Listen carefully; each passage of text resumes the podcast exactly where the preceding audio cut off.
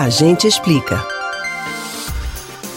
As dores físicas são sensações tão incômodas que o desejo imediato de quem tem é fazer com que sumam, como em um passe de mágica. E o recurso que é geralmente utilizado para isso é o famoso analgésico. As substâncias com esse efeito são diversas e também agem em pontos variados do organismo.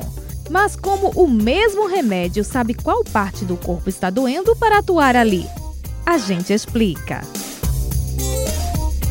A palavra analgésico vem do grego, juntando o termo an, que significa sem, e algia, que faz referência à dor. Esses remédios para deixar as pessoas sem dor fazem parte do cotidiano comum, sendo procurados quando bate aquela cefaleia, incômodo nas costas, cólica menstrual e outras sensações desagradáveis.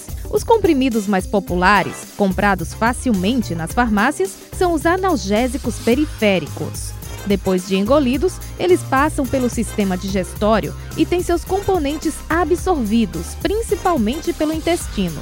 A partir daí, as substâncias são enviadas à corrente sanguínea e circulam por todo o corpo. Ou seja, o remédio não sabe onde está a dor, mas age no local quando chega lá. De forma simplificada, os tecidos que estão danificados produzem receptores químicos, como as prostaglandinas, para a mensagem de dor enviada pelo cérebro. Ao chegar à região afetada, o medicamento inibe a produção dos receptores, interrompendo a formação da dor. Exemplos de analgésicos periféricos são a dipirona e o paracetamol. Outro grupo de analgésicos é formado pelos opioides. Estes também são chamados de analgésicos centrais, já que atuam diretamente no sistema nervoso central, ou seja, no cérebro e na medula espinhal. O mecanismo de ação deles é generalizado, inibindo a sensação de dor para o corpo todo. Um exemplo dessas substâncias é a morfina. Remédios desse tipo só são indicados para dores mais intensas e contínuas, provocadas por situações graves, como casos de câncer ou grande traumatismo. Até porque essas drogas podem acarretar em efeitos colaterais severos e causar dependência. De forma geral, o uso de qualquer tipo de analgésico inspira cuidados. Mesmo os periféricos não devem ser utilizados de forma indiscriminada.